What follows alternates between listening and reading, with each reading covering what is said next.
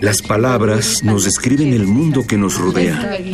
Las lenguas madres lo hacen desde el mundo antiguo y hoy nos enseñan su visión del mundo moderno. Radio UNAM y el programa de estudios de la diversidad cultural y la interculturalidad presentan Calme Cali. Una ventana para asomarnos a las lenguas que le dan riqueza a nuestra cultura. Palabras que dejan de ser objeto de estudio para ser protagonistas de la historia.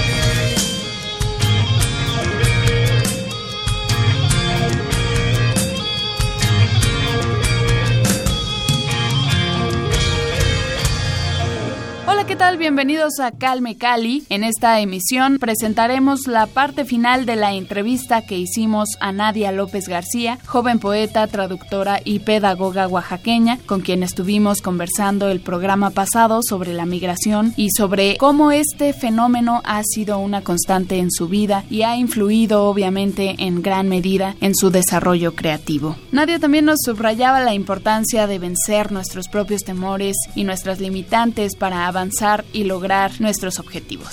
Para los que se preguntaban quién interpreta la canción con la que iniciamos esta emisión, les informo que escuchamos a Noesis, una agrupación Ñusabi de rock folk fusión originaria de Guajuapan de León, que si bien recuerdan, si nos escucharon la emisión anterior, compartimos ya su música desde ese entonces y, por cierto, como cada vez, los invito a escuchar todos nuestros programas en el sitio www.radiopodcast.com unam.mx.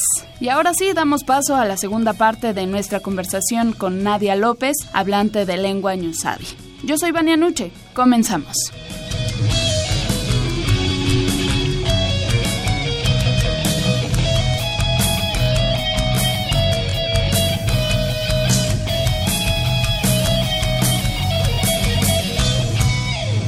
Calme Cali Volviendo un poquito al tema de la migración que comentábamos, sé que también has dado talleres de creación poética para niños y para migrantes. Entonces quiero que nos cuentes cómo has desarrollado tu trabajo en esta materia y qué diferencias encuentras entre enseñarle a un niño, por ejemplo, a un migrante. Me imagino que los migrantes a los que les has impartido los talleres son más grandes, ¿no? Son, pues, por lo menos adolescentes, me imagino yo. Entonces cuéntanos un poco cómo ha sido la diferencia y qué te has encontrado? Fíjate que sí es, son de diferentes edades, pero también creo que el mundo no es tan distinto. Claro. Porque, por ejemplo, con los niños, algo que he encontrado mucho es que tienen la poesía súper a flor de piel, ¿no?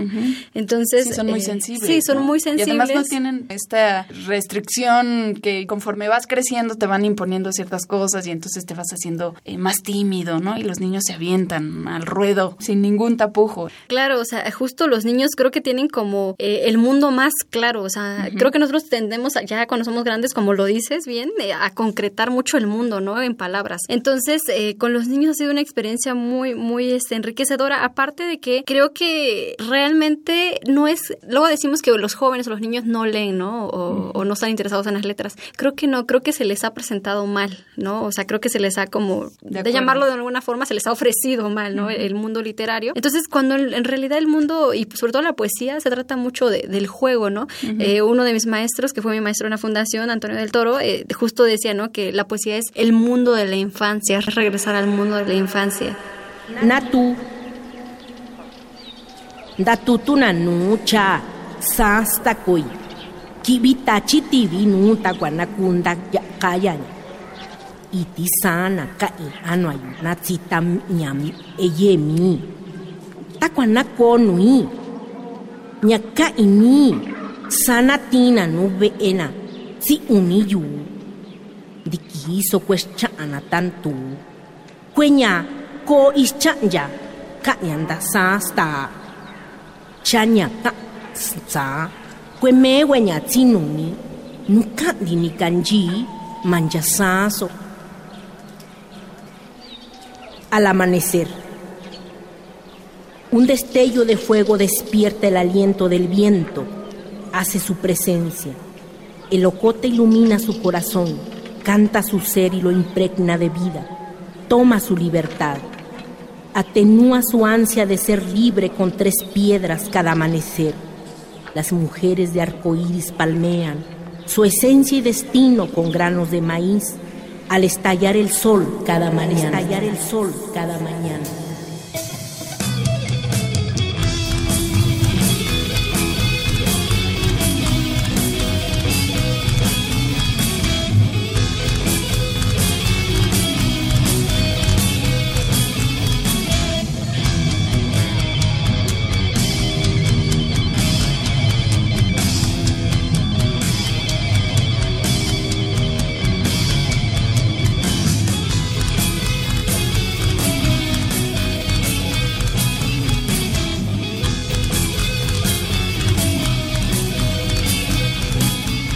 Los algo que sí han sido como momentos más duros, digamos que en el curso yo he aprendido más, porque em, me ha tocado que ellos, eh, como ese anhelo y también esas cosas dolorosas que han pasado, que las pongan en papel, ¿no? Y de alguna forma como que logren subsanar ciertas heridas. Y también justo hace poco estuve trabajando con chicos Tenec y Nahuatl de este, San Luis Potosí, pero eh, justo ahí yo decía, bueno, pero ¿cómo le voy a hacer si no domino su lengua, ¿no? Eh, daría el taller para, o solamente para español, pero realmente eh, aprendí muchísimo, o sea, aprendí justo que cada lengua tiene su propia forma de escribirse, ¿no? Y por ejemplo, ellos, yo les decía, por ejemplo, yo en español escribiría así y así lo traduzco, y ellos me mostraban cómo lo hacían en Tenec y cómo lo hacían en Nahuatl, ¿no? Entonces me di cuenta que realmente nuestras lenguas tienen mucha, mucha riqueza, ¿no? O sea, el, el que pueden jugar, y creo que eso es justo en muchas lenguas, ¿no? Puedes jugar con las palabras.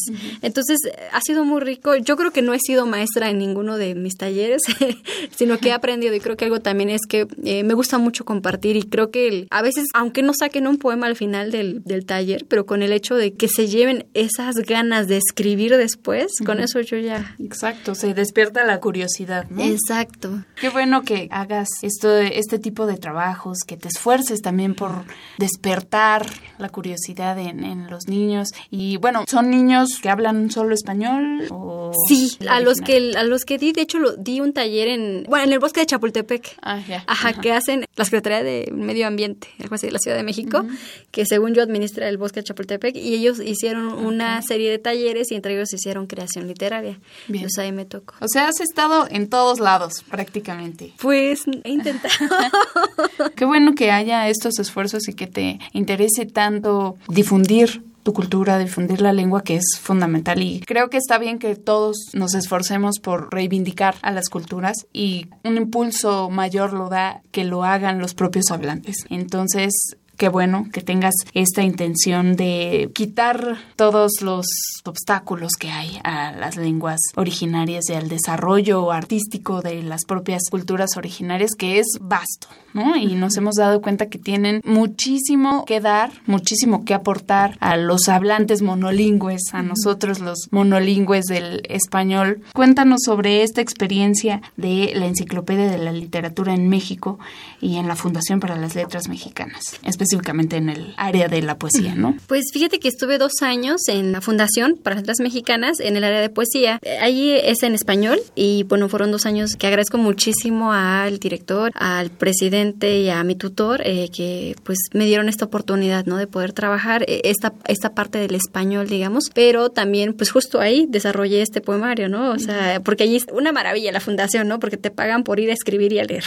Por hacer lo que te gusta. Sí, claro. No entonces, hay nada mejor en la vida que hacer eso. Entonces, pero justo algo que yo valoro muchísimo de, esta fundación es que están tan abiertos que hicieron este proyecto que se llama Yo Witsun, que de hecho eh, se compone de tres voces que fueron, fuimos las traductoras que iniciamos el proyecto, que es yo, que es una parte de, la palabra mixteca de colibrí, Wit, que es de Huitzilin de Nahuatl, y Tsun, que refiere también al colibrí en, en purépecha. Entonces lo propusimos porque pensábamos un poco como en el pico del colibrí, ¿no? Eh, y cómo eh, pareciera una flecha, ¿no? Y que justo así como pensamos un poco el proyecto. Entonces este proyecto eh, trata de traducir minificciones. Primero fueron de, del español a nuestras respectivas lenguas y después eh, historias propias de, de, que pasaban en nuestros pueblos al español, ¿no? Y, y, grabarlos y se hacía un, una pequeña este, animación y pues se subían a la red, ¿no? Y también, pues yo digo que pues maravilloso porque pues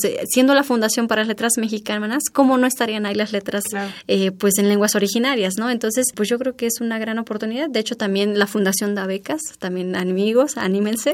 metan convocatoria. Y este y está este proyecto donde puedes consultar en purépecha en nahual en, en mixteco diferentes eh, relatos por ejemplo como de Virgilio Piñeira de Samuel Taylor o sea hay de varios este autores pequeños relatos y puedes escuchar cómo cómo se escucha ese cuento en otras lenguas no perfecto pues visiten el sitio de la Fundación para las Letras Mexicanas y entérense de todos los detalles sobre la convocatoria 2018-2019 hasta el próximo 8 de junio de 2018 para meter su solicitud, así que corran a flm.mx diagonal 2018 para que conozcan todos esos materiales de los que nos ha hablado Nadia. Pues ahora sí, Nadia, compártenos por favor un poco de tu poesía y del trabajo que has desarrollado, del que obviamente nos estás hablando y nos has compartido durante las últimas dos emisiones. Eh, sí, mira, de hecho les voy a compartir un poema que creo que habla un poco eh, de lo que comenzamos a platicar, que es sobre mi inicio en la escritura, ¿no? Y un poco también, cuando muchos cuando lo escuchan me dicen, ay, tu papá es un malo, ¿no? Y digo, no, o sea, realmente no solo es mi historia, sino que es la historia de muchas mujeres que yo he conocido que han querido escribir o esto y tienen como esta figura que quizá no es, eh, poniéndolo en palabras, no es un nombre tal cual, sino es como todo un sistema, como un montón de cosas al que tienes como que hacerle frente, ¿no? Entonces voy a leer este poema, eh, se llama Cuetachi, que significa viento malo. Viento malo. Cuetachi, yu cuaquibi, cuetachi, kinu toko, me raque metza, kumani sabi. Me pakashinyan, koi iñana. Yetu kusa rakafe, yetu ku me koi kashi, me pakashi koi shañan, menanalu kwaku, koña. Nutsika rayu, bishi kashi me sibi andibi. Me sañan, ntikisa a, tun menshasha, me ñovisho. Viento malo. Me entró por la boca el viento malo, bajó por mis caderas y tocó mis pies. Hace falta más lluvia. Mi padre dice que las mujeres no soñamos, que aprenda de tortillas y café, que aprenda a guardar silencio. silencio. Dice que ninguna mujer escribe. Soy la niña que lloró la ausencia, la lejanía y el miedo. Hoy digo mi nombre en lo alto, soy una mujer pájaro, semilla que florece. Las palabras son mis alas, mi tierra mojada. tierra mojada. Qué bello poema y cuánta verdad tiene es lamentable que haya tanta restricción, tantas restricciones para las mujeres todavía, ¿no? Y sobre todo para las mujeres indígenas. Tuvimos hace tiempo una plática con Irma Pineda, justamente, y también con Yasnaya Aguilar. También mencionaban este papel de las mujeres, cómo se les ve dentro de sus propias comunidades y fuera, ¿no? Y cómo batallan también para dedicarse a lo que sea que quieran dedicarse, que en el mundo todas las mujeres batallamos con la visión machista, ¿no? Pero es un escenario particular el de las mujeres indígenas porque tienen que sufrir dos obstáculos, que es el ser mujer y el ser indígena.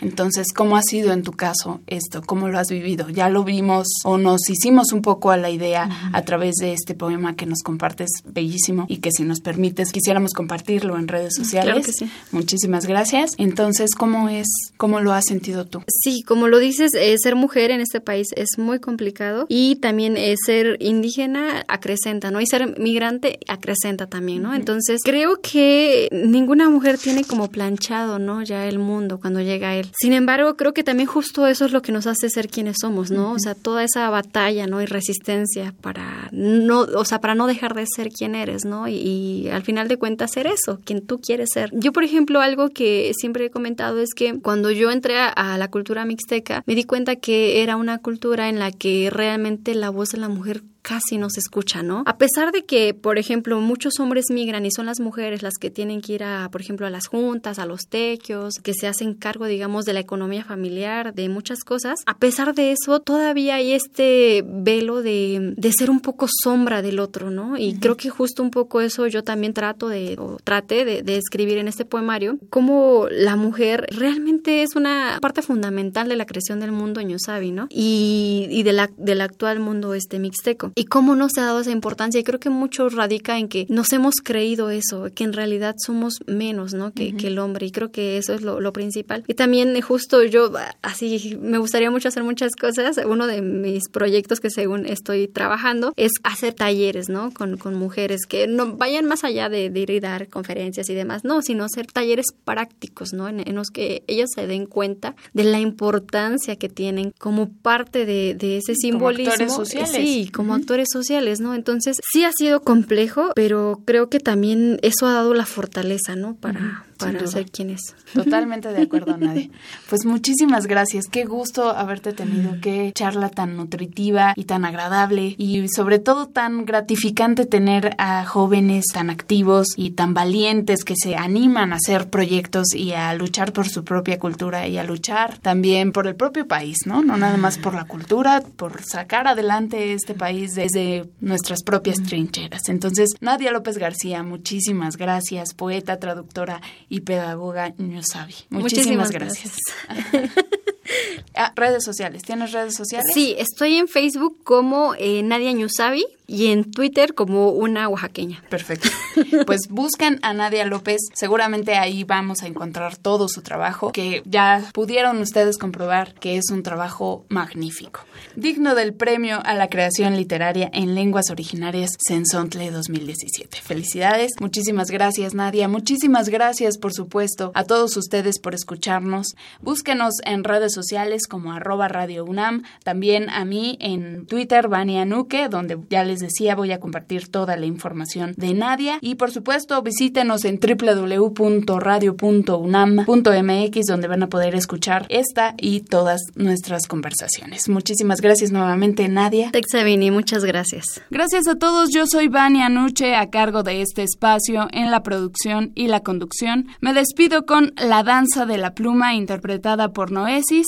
Los espero la siguiente semana en Calme Cali. Hasta pronto.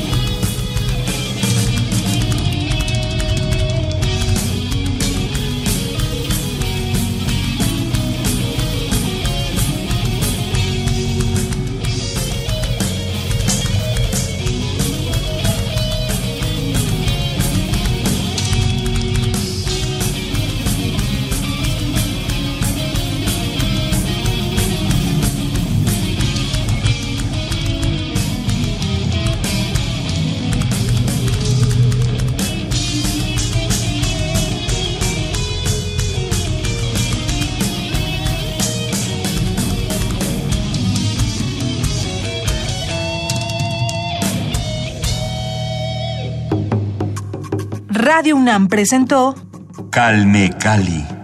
Una ventana para conocer y reconocer las lenguas que le dan riqueza a nuestra cultura. Los invitamos a aprender un poco más de las lenguas madres de México en nuestra próxima emisión.